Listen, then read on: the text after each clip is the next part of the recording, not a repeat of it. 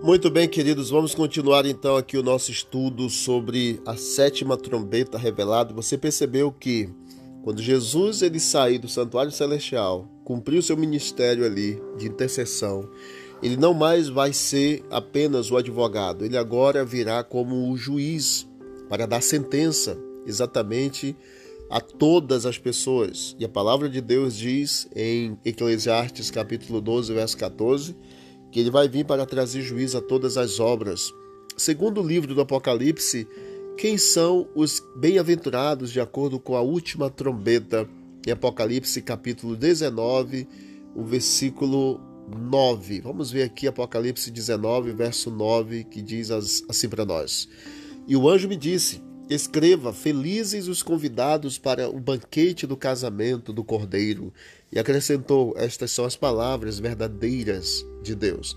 Felizes ou bem-aventurados são aqueles que são convidados para o casamento do Cordeiro. Você já sabe que o Cordeiro é o próprio Cristo. No livro O Apocalipse Revelado de Roy Alan Anderson, ele diz que quando temos noção de como eram as bodas ou casamentos orientais, torna fácil a compreensão dessa figura profética de casamento, de convite que Deus faz. Normalmente havia cinco momentos importantes. O primeiro deles, o compromisso matrimonial, que tinha muito mais seriedade do que hoje nós encontramos no Ocidente.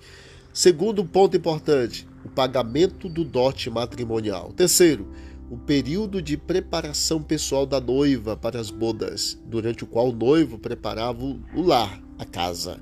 Quarto, a cerimônia das bodas, uma das uma cerimônia simples, onde o noivo dava seu reconhecimento público do pedido de casamento e punha sua capa nos ombros da, no, ombros da noiva, enquanto o cortejo se encaminhava para o lugar da festa. E quinto, a festa normalmente era na casa do pai do noivo.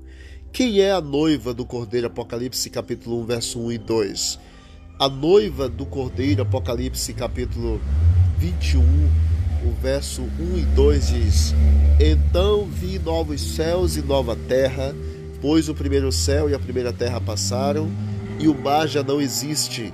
Vi a cidade santa, a nova Jerusalém, que descia dos céus da parte de Deus, preparada como uma noiva, adornada para o seu esposo. Então, quem é a noiva de Deus, queridos? Na linguagem bíblica de Apocalipse 21, é a cidade santa, a nova Jerusalém. A nova Jerusalém, onde o remanescente fiel irá habitar, é a noiva de Cristo. A noiva Jerusalém, ou a nova Jerusalém, é símbolo da vitória do Cordeiro e da multidão de remidos que são convidados às bodas. Essas são as pessoas justificadas pelo Senhor e que vivem em harmonia com a vontade de Deus. Em Apocalipse capítulo 19, verso 7 verso 8. Quando foi o compromisso de casamento que Jesus firmou conosco? Em João capítulo 3, verso 16 diz que o Pai diz assim que amou tanto o mundo que deu o seu filho unigênito para que todo aquele que nele crê não pereça, mas de fato tenha a vida eterna. Então, quando foi o compromisso que Jesus, o Pai, na verdade Deus, confirmou com os seus filhos, foi exatamente quando ele enviou a Jesus Cristo, Filho de Deus, para pagar o preço. Em Cristo fomos é, recolhidos ou reconhecidos por Deus como filhos e escolhidos desde a eternidade mas foi quando Jesus se encarnou que se concretizou o compromisso da parte do Senhor. E qual foi o dote que Cristo pagou para cada um de nós? Em 1 Pedro capítulo 1, verso 18 e 19, diz que pelo seu próprio sangue, ao morrer na cruz, Jesus pagou o dote, a justiça estava feita e seu caráter foi vindicado perante todo o universo. Jesus ele pagou o dote pagou o preço da nossa salvação, para que nós estejamos com Ele para todo sempre. Enquanto Jesus está no céu preparando moradas para os salvos, em João 14, 1 a 3, como devemos nós nos preparar para a segunda vida de Jesus? Devemos nos preparar, sabe como? A igreja deve ser justificada, deve viver justificada, mediante a fé e crescendo a cada dia em santificação. Após, queridos, os mil anos que nós já estudamos aqui também, quando Jesus estiver pronto para voltar a este mundo pela terceira vez, o que será dito no céu pelos remidos que lá estiverem, você sabe o que é? Apocalipse capítulo 19. Eu quero ler com você o versículo 7 que diz assim para nós. Capítulo 19, versículo 7. Que linguagem maravilhosa! O que será dito? Regozijemo-nos, vamos alegrar-nos e dar-lhe glória pois chegou a hora do casamento do cordeiro e a sua noiva já se aprontou. Louvado seja o nome de Deus. Os primeiros oito versículos de Apocalipse 19 lhes transcrevem uma alegria espetacular com aleluias e louvores ao Cordeiro que venceu e revelou todas as artimanhas e perversidades de Satanás e o lançou no lago de fogo Após os mil anos, havendo Jesus vindicado a Deus perante o universo, vem para dar exatamente aos remidos um novo céu e uma nova terra, onde haverá de habitar para sempre com os escolhidos de Deus. Esta é a casa do Pai, onde terá lugar a grande ceia das bodas do Cordeiro. Sem dúvida, será a maior e mais emocionante festa do universo. E você não pode ficar de fora da maior festa do universo que Deus está preparando para você e para mim, que é exatamente a festa de casamento do Cordeiro com a noiva, Nova Jerusalém. E nós somos os convidados, os escolhidos de Deus, os eleitos de Deus, para habitarmos com o Senhor para sempre na noiva, na Nova Jerusalém. E qual é o meu compromisso hoje? Qual é o seu compromisso hoje para terminarmos esses estudos? Eu entendi que a sétima trombeta aponta para a redenção final dos fiéis por Cristo. E nessa ocasião se dará a união espiritual entre Cristo e a sua noiva, a Nova Jerusalém. Eu me comprometo, eu, pastor Joel, a fazer parte do povo de Deus fiel, para que naquele dia faça parte de fato dos salvos do Senhor.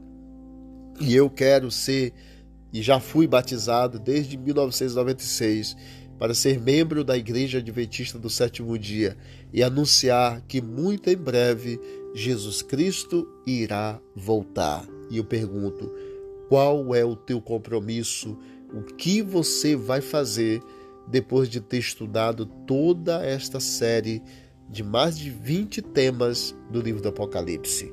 Você vai continuar do mesmo jeito, no mesmo lugar, ou você vai de fato mudar de vida, apontando para uma confirmação diante de Deus e do universo que você não quer mais viver da forma como você vivia, porque o conhecimento que você adquiriu durante todos esses estudos, sem dúvida, foi impressionante, impactou o seu coração, tocou a sua vida e você não pode simplesmente continuar da mesma forma. A palavra de Deus faz um apelo para você hoje. Hoje, diz a Bíblia em Hebreus 3, se ouvirdes a sua voz, não endureçais o vosso coração. 1 Coríntios 6 diz que hoje é o tempo oportuno Hoje é o tempo da salvação. Lá em Atos capítulo 5, Pedro diz assim: importa obedecer a Deus e não obedecer aos homens. Quando eu tomo a decisão ao lado de Deus, eu infelizmente estarei também, é, pela decisão que eu tomei de, em estar com Deus, desagradando alguns homens, algumas pessoas. Mas o, o, o mais importante da vida é é temer a Deus, dar-lhe glória e servir a Deus, obedecer a Deus. E o apelo que Deus faz para você e para mim hoje, em Apocalipse capítulo 3, verso 20. Eis que eu estou à porta, e diz o texto bíblico, e bato. Se alguém ouvir a minha voz e abrir a porta, eu entrarei em sua casa, cearei com ele, e ele ceará comigo, ou comerá, ou se alimentará comigo. Jesus, queridos, ele está do lado de fora do, da porta. E que porta é esta? É a porta simbólica do nosso coração. A chave só eu posso ter, e eu é quem abro, e eu sou aquele que fecha a porta. Quando Jesus bate e eu escuto, e você escutou desde o primeiro tema que nós estamos falando daqui no Apocalipse, você escutou. Hoje você está ouvindo a voz de Deus falando a você a pertencer ao povo fiel de Deus hoje, a ser batizado, a tomar uma decisão prática. Eu quero dizer para você que Jesus está batendo a porta do seu coração e você tem o poder de permitir que ele entre ou deixá-lo do lado de fora. Eu já tomei a minha decisão. Com apenas 16 anos, já vão se completar 27 anos que eu tomei essa decisão. Não me arrependo e tenho certeza de que foi a melhor escolha que eu já fiz na minha vida. Livre de tantas ciladas de Satanás, mesmo sendo tentado e provado. Mas o Senhor até aqui tem me mantido firme para continuar até o final. Porque quando Jesus voltar, eu quero levantar os braços ao céu com a minha família e dizer: Eis que este é o nosso Deus, a quem aguardávamos na sua salvação, exultaremos e nos alegraremos, e aí sim nós habitaremos para sempre com o Senhor. E você? Você, meu amigo, minha amiga, meu irmão, minha irmã, qual a tua decisão? Que você abra a porta do seu coração e deixe Jesus entrar e tome por completa a decisão de servir e seguir a Deus. Eu faço um apelo para você mais. Se você decidir por ser membro desta igreja, depois de todo esse conteúdo de estudo, eu quero que você envie uma mensagem no meu particular para mim diretamente e você vai dizer: Pastor Joel, eu decidi ser fiel a Deus, abandonar os meus princípios que eu tinha como verdades e que eu aprendi que hoje, depois de toda essa série, que eu aprendi na Bíblia, os princípios de Deus e eu quero obedecer a Deus e não obedecer aos homens. E eu vou dar todo o caminho para você, a melhor maneira para que você possa confirmar essa decisão. Deus abençoe você, aguarda a tua mensagem e vamos orar ao Senhor por tua decisão. Senhor Deus, obrigado pela sétima trombeta.